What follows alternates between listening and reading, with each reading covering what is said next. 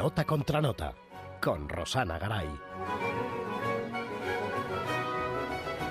Buenas tardes y bienvenidos un día más a Canal Extremadura Radio en nuestro programa Nota contra Nota, que es un programa que, como ya saben, eh, organiza y realiza el Conservatorio Oficial de Música de Cáceres, pues en colaboración con, eh, con Canal Extremadura Radio. Hoy, mm, después de mucho tiempo, porque hacía mucho que no hacíamos estos programas, pues volvemos, volvemos a recuperar nuestra sección de mujeres que hicieron historia en una historia hecha sin mujeres. Esta sección que nace en su momento pues, eh, vinculada al proyecto Mala, Mujeres a la Altura, que es un proyecto que está enfocado principalmente a recuperar y a estudiar la obra de esas grandes artistas que de alguna manera pues quedaron, quedaron relegadas al olvido pues por cuestiones mm, culturales y sociales de la época. Gracias a este tipo de proyectos pues se está recuperando todo ese tipo de repertorio y bueno, pues es una forma de acercarnos a la historia de la música desde otro punto de vista. Hoy contamos en nuestro programa con el, grandísimo pianista Alfonso Alegre. Bueno, buenas tardes, Alfonso.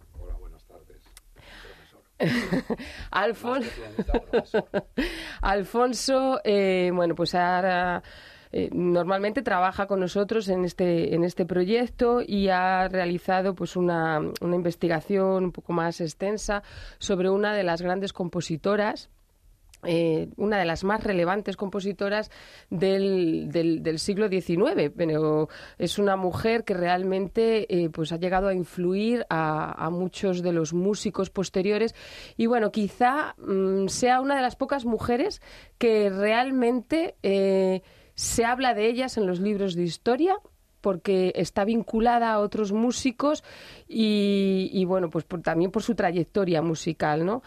Hoy vamos a hablar de, Clara Schumann. Alfonso.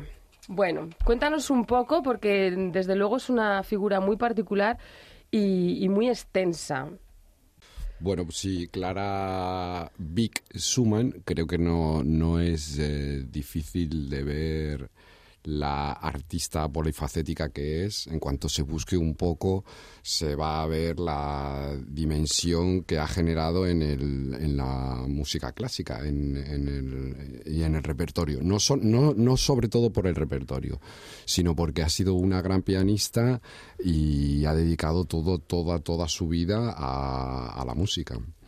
Em, bueno, así como un pequeño resumen, yo pienso que Clara primero fue hija de Frederick Wieck, segundo fue esposa de Robert Schumann y por último fue hija, em, fue madre de, ocho hijos. Eh, uno de ellos falleció. Con todo lo que ello conlleva, además de ser pianista, compositora y más tarde editora de, la obra de su marido.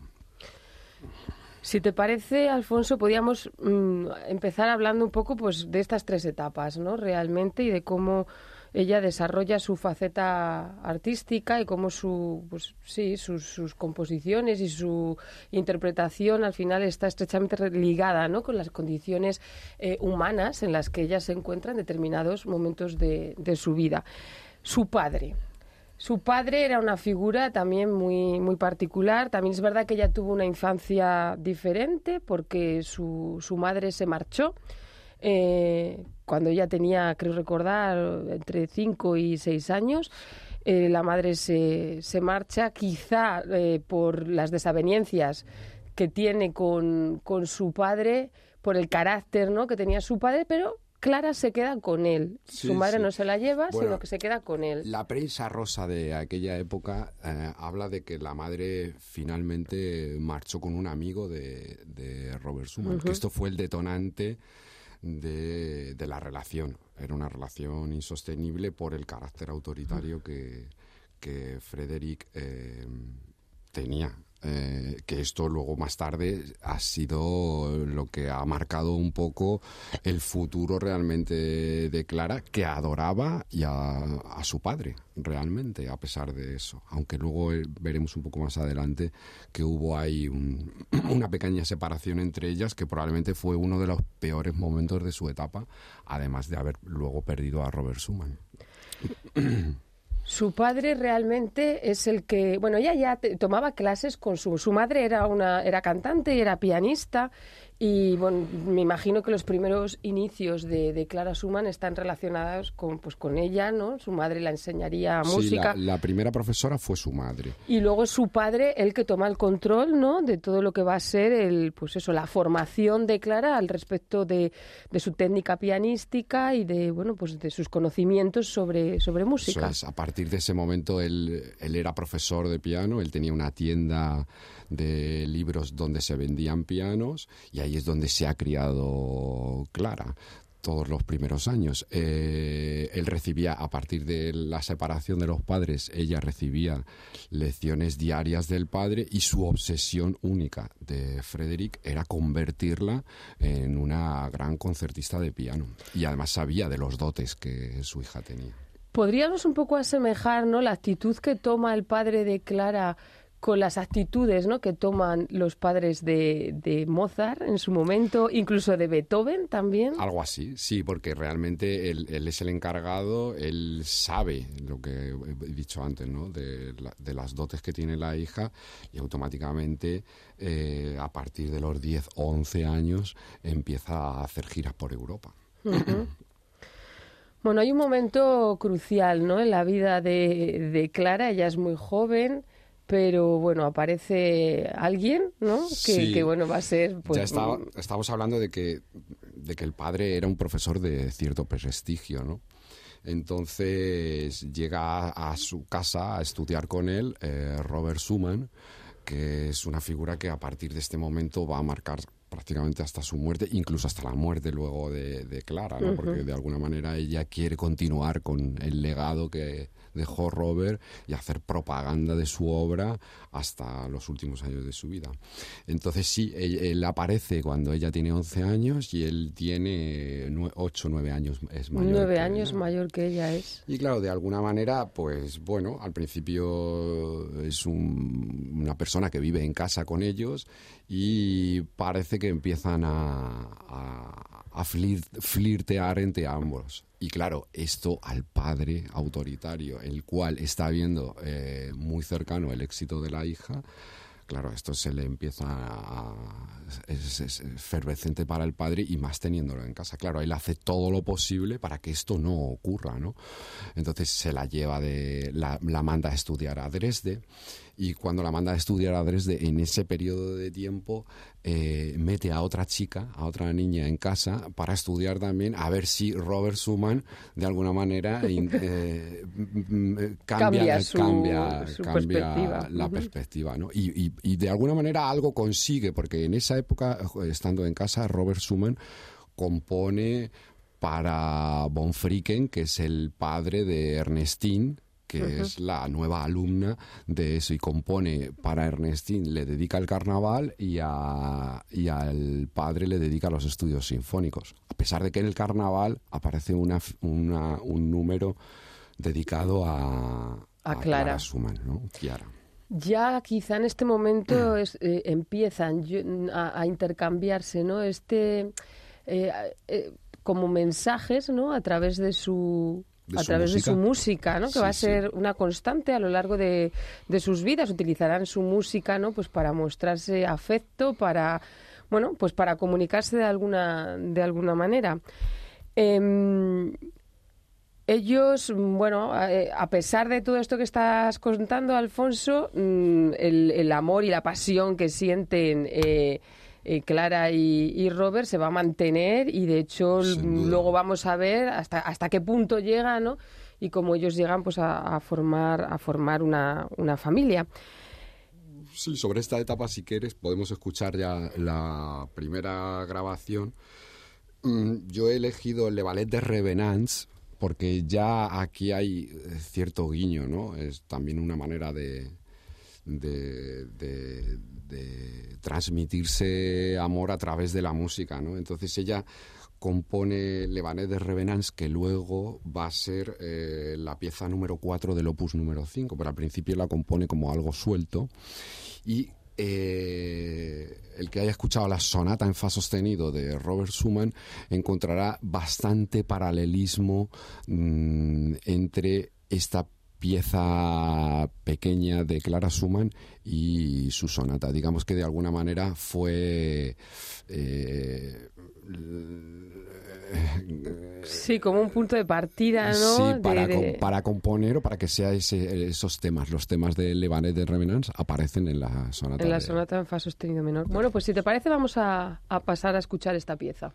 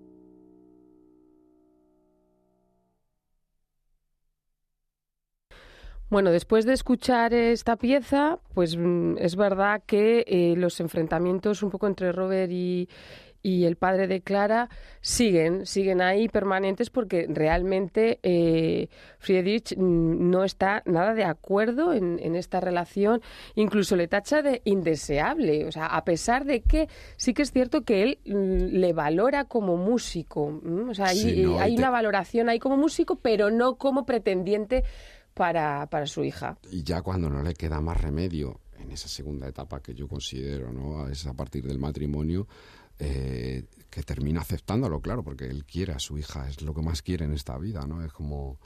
Eh, entonces, em, él siempre ha aceptado que el talento de Robert estaba por encima de, de cualquier... Es más, eh, le encantaba, ver una manera... En esa época, Frederick era un profesor eh, que no estaba obsesionado con lo que con la obsesión de aquella época que era el virtuosismo por el virtuosismo ¿no? de hecho lo que él trabajó siempre con su hija eh, su propio método mm, el nombre no recuerdo no sé si era educación pianística de Vic para piano un toque ligero y buscando el canto algo así no entonces, digamos que Schumann le iba perfecto, ¿no? El, lo que componía también, todo. Eh, salirse un poco de, digamos, el, lo circense de la música que, en, aquella, época, eh, digamos, era lo que hacía brillar a, los pianistas, ¿no? Eran la, la, capacidad y la habilidad técnica que la musical. Entonces digamos que esto era como una otra especie, otra rama, ¿no? Ya buscando otro, más los sentimientos, más buscando eso, el trabajo del sonido, el trabajo de otro tipo de interpretación. Entonces, bueno, pues, siguiendo un poco en la línea, ¿no? Es verdad que estos enfrentamientos, porque claro, los guiños cada vez son más, es imposible, al final no termina de poder separar a, a Clara de Robert y, pero claro, su máxima obsesión es separarla de él. Entonces, en esta época, entre 1835 y 1838 aproximadamente, están constantemente de gira para que Robert no, no esté con ella, ¿no? Y no, esto no, no vaya a más. Y de estas giras se puede destacar un poco a lo mejor la siguiente audición que vamos a escuchar, es la influencia que tiene al ver a Chopin y a Liszt tocar también. No se conocen personalmente, pero mm, unos ya conocen la presencia de los otros y esa influencia que le llega de, de Chopin queda en el opus número 6 de Suárez Musicales y vamos a escuchar la mazurca que a su vez también es eh, eh, signo de inspiración para una de las grandes obras de, Robert Schumann, que es la Danza de las Ligas de David. y, es bastante reconocible, sobre todo el principio de la mazurca es el principio de, esta obra grande de Robert Schumann. Estas piezas, eh, comentábamos hace un momento, ¿no? que que se nota claramente esa influencia de Chopin incluso en, los propios formatos, en, el tipo de piezas que utiliza, ¿no? Sí, el Opus 6 eh, está compuesto de, quitando la primera, que es tocata, el resto son nombres que cultiva Chopin en su obra, que es el nocturno, balada, la mazurca y la polonesa. O sea que de alguna manera también es un homenaje a, a, la música de Chopin, que también a su vez, ahora pensándolo, no es como esta línea, línea musical de la que hablamos que huye de cualquier exhibicionismo. Sí, además son formas como muy propias de, ese romanticismo más íntimo, quizá, ¿no? en contraposición a esas grandes formas, porque bueno, estas piezas son pequeñas piezas, piezas cortas, pues donde se destaca ese cantabile, ese fraseo, ¿no? Esa, ese huir quizá del exhibicionismo más propio pues de otros compositores como podía ser el, mismo Lis en esta época, ¿no? Que, que Talber incluso que daban esos grandes conciertos donde lo importante, bueno, pues era esa, ese mostrar la técnica y, lo que sabían hacer, ¿no? En, el, piano. Muy bien, pues si te parece vamos a, a escuchar esa mazurca, esa pequeña, esa pequeña pieza Em, creada por, por Clara en una de esas giras ¿no? en las que su padre intenta alejarla de, de Robert.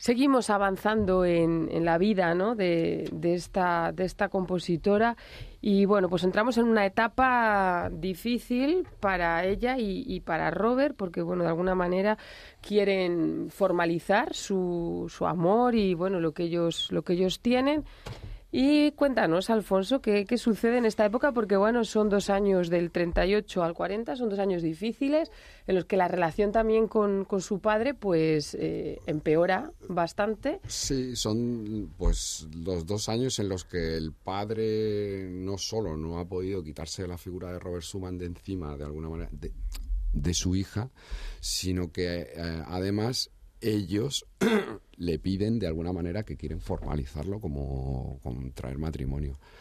Eh, ella no es mayor de edad y todavía no puede. Entonces eh, son estos dos años de una batalla entre ellos en las que la, relación entre Clara y Frederick, que era la persona la que más quiere y la que más muestra, la que, ha la, que muestra en sus cartas, eh, tiene que de alguna manera separarse de ella, ¿no? El, padre que es el que le ha, de alguna manera también el que le ha llevado hasta ahí, ¿no? Como pianista y como artista, porque ya, ya es una artista reconocida.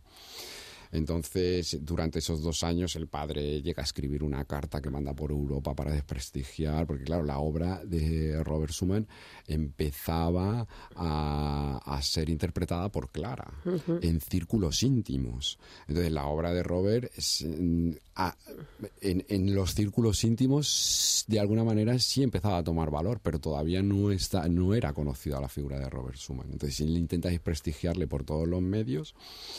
Pero finalmente, durante esos dos años y después de, de, haberse denunciado los unos a los otros en la corte, eh, se les permite llegar a contraer matrimonio pues eso como estábamos comentando antes. Sí, justo un día antes de que ella cumpla los, los 21. en esta época la mayoría de edad eran los 21 años y ella no podía casarse sin el consentimiento de, de su padre.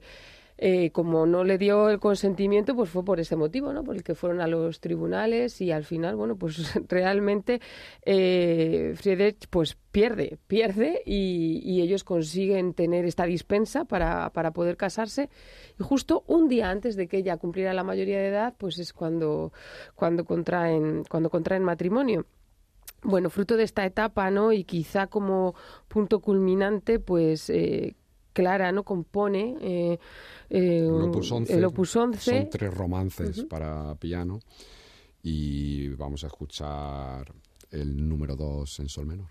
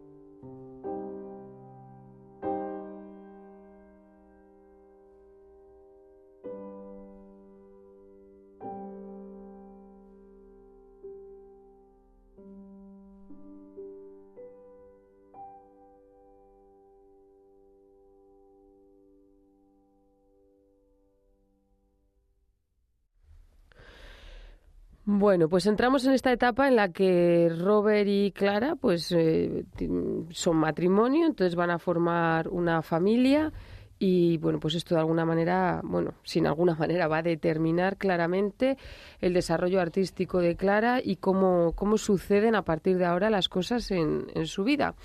Eh, Alfonso, ¿cómo es ese, ese, ese matrimonio? ¿no? O sea, ¿qué, qué, qué empieza a ocurrir?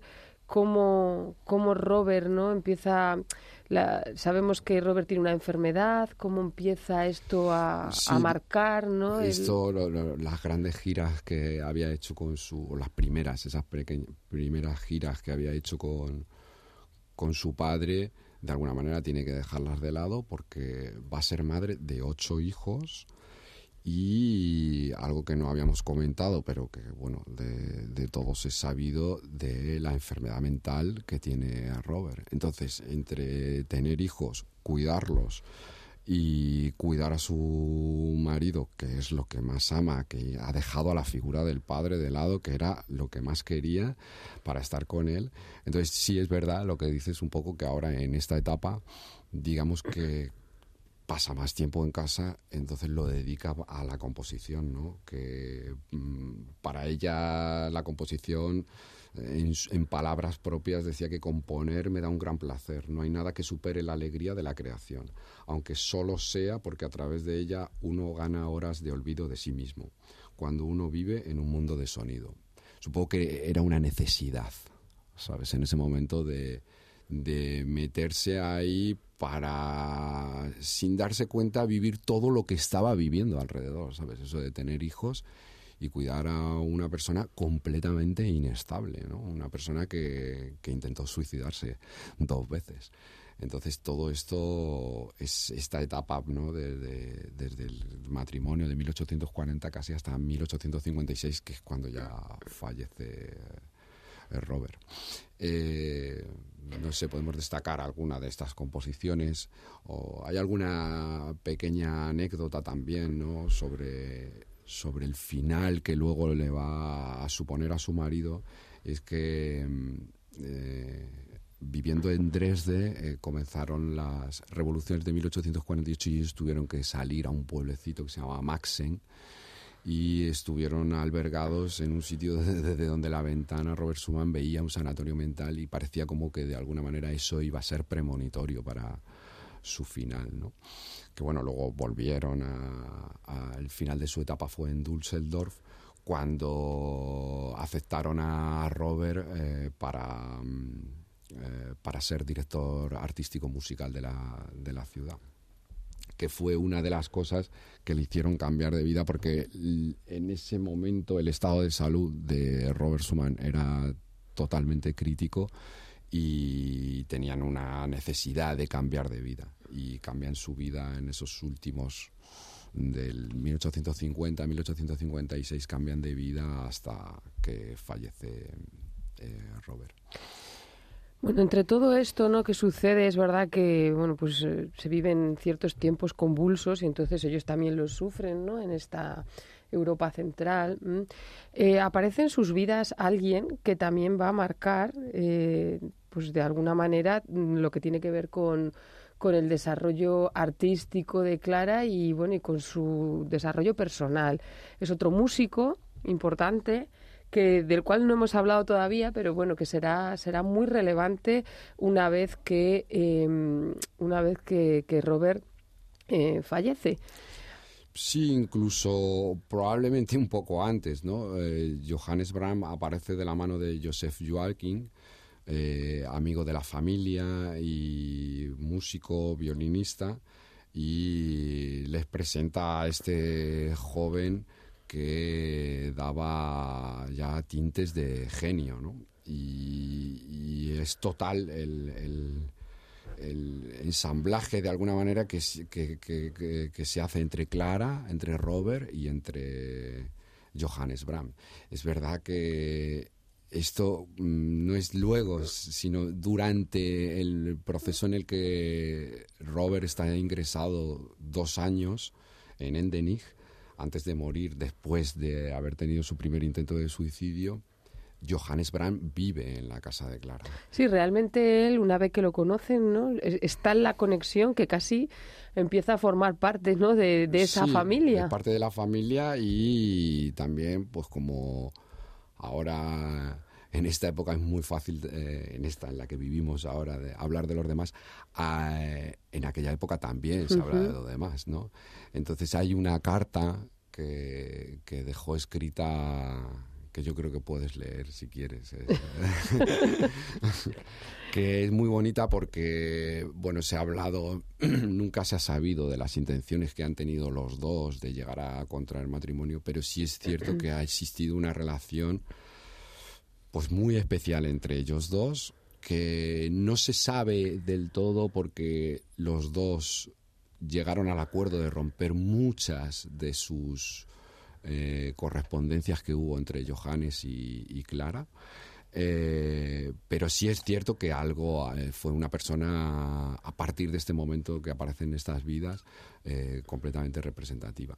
No sé si quieres leer esta carta que dejó a sí, podemos leerla para que sus hijos pudieran entender cuál era la relación que tenían con este hombre. En cualquier caso, eh, podíamos eh, cerrar un poco esta etapa, ¿no? Eh, hablando ¿no? de cómo, cómo ella o cómo hay un momento en el que toda esta carga no incluso llega a influir en el que ya no solo no se no puede realizar esta actividad interpretativa sino que su nivel de composición también disminuye porque bueno la enfermedad de, de, Robert cada vez es mayor y, y bueno pues de alguna manera como ella llega incluso a manifestar la dificultad y incluso la, la, impotencia ¿no? de, llegar a componer y cómo eh, Robert también mm, en, en, otro de sus textos ¿no? asume esto como, como una realidad dentro de, la familia. Sí, en su claro, ella al final de alguna manera supongo que su deseo también hubiese sido como el de como el de su marido haberse desarrollado como compositora es verdad que no ha llegado más que hasta el Opus 23 y es verdad que ha hecho, escribió un concierto para piano, ha compuesto variaciones para piano, ha, compuesto para piano y violín, su trío famoso, todo en esta época. Lead, seis canciones Opus 23, de las cuales escucharemos una luego al final de su etapa que es el, repertorio que luego terminará interpretando en los, en los escenarios. Pero sí es verdad que había ahí como ese punto de no llegar a poder desarrollarse como compositora, ¿no? Y ello, en, palabras suyas, eh, Clara decía, alguna vez creí que tenía talento creativo, pero he renunciado a esta idea. Una mujer no debe desear componer. Ninguna ha sido capaz de hacerlo, así que, ¿por qué podría esperarlo yo? Y, sobre esto, ¿no? Pues eh, las palabras que Robert piensa y sobre, sobre Clara es más o menos similar, ¿no? Es, Clara ha compuesto una serie de pequeñas piezas que muestran un, un ingenio musical y tierno como nunca antes había logrado. Pero tener hijos y un esposo que siempre vive en el reino de la imaginación no va de la mano de la, con la composición. Ella no puede trabajar regularmente y a menudo me molesta pensar cuántas ideas profundas se pierden porque no puede resolverlas. Y sí, es, de alguna manera es como en la etapa en donde más compone, pero al final de alguna manera también se da cuenta de que esto no le va a dar suficiente como para vivir.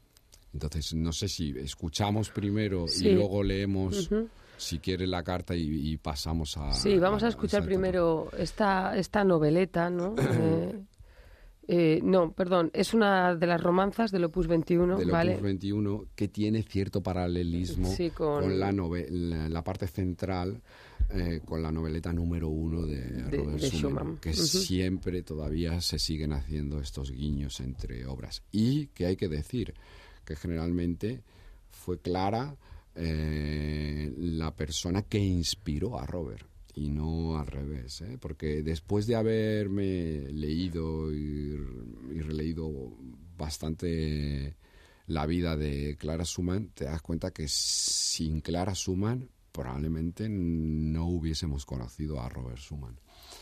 Eh, bueno, ahí, ahí lo dejas. Ahí lo dejo. Bueno, vamos a pasar a escuchar eh, esta romanza Opus 21.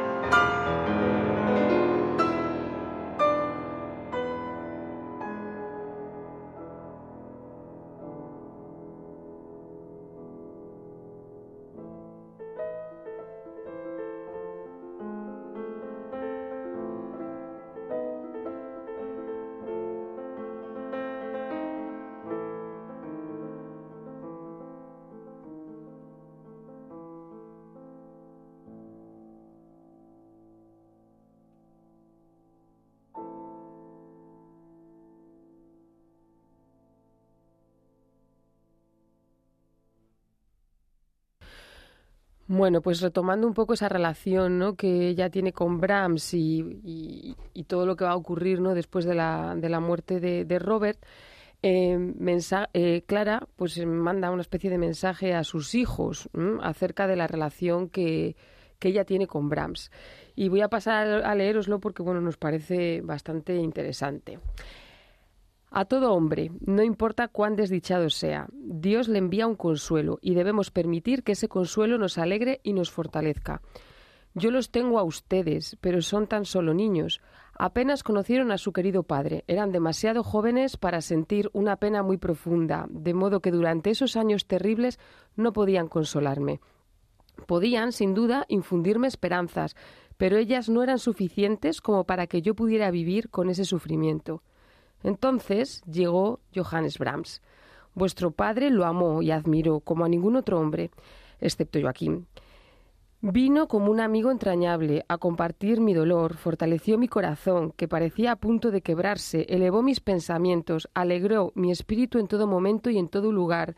En suma, fue mi amigo en el más amplio sentido de la palabra. Él y Joaquín fueron las únicas personas que vieron a vuestro querido padre durante su enfermedad y mientras su mente estuvo lúcida, lo recibió siempre con sumo placer.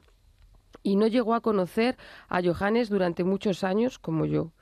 Puedo decirles sinceramente, hijos, que nunca quise a un amigo como lo quise a él. Hay entre nosotros una exquisita armonía espiritual. No es su juventud lo que amo. No hay en mí afecto, eh, afecto el menor halago de la vanidad. Amo la frescura de su mente su naturaleza maravillosamente dotada, su corazón noble, que he aprendido a conocer a lo largo de los años más que otras personas. Por momentos parece rudo. Los músicos jóvenes detectan su mente superior. ¿A quién le agrada confesarse eso a sí mismo o frente a los demás? Por ende, no lo quieren y solo Joaquín le expresa abiertamente su admiración, porque como artista es su igual. Se miran mutuamente con respeto. Es un espectáculo enaltecedor que rara vez se da en este mundo. Como ustedes saben, Joaquín también es gran amigo mío, pero no vivo cerca de él, de modo que solo Johannes pudo servirme de apoyo. Nunca lo olviden, queridos hijos, y siéntanse siempre agradecidos hasta hacia este amigo, pues será también amigo vuestro.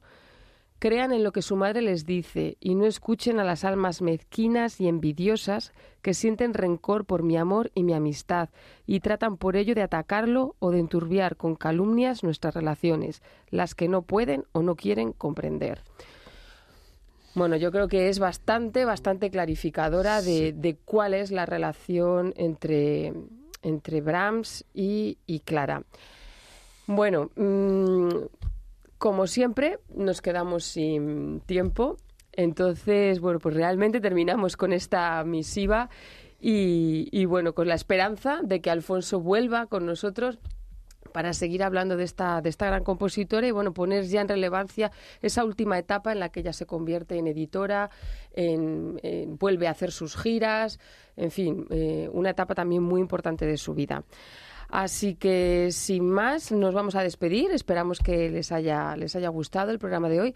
Eh, como siempre, eh, Javier Serván en los controles, Rosana Garay al micro y agradecidísimos de que Alfonso Alegre haya estado con nosotros en la tarde de hoy.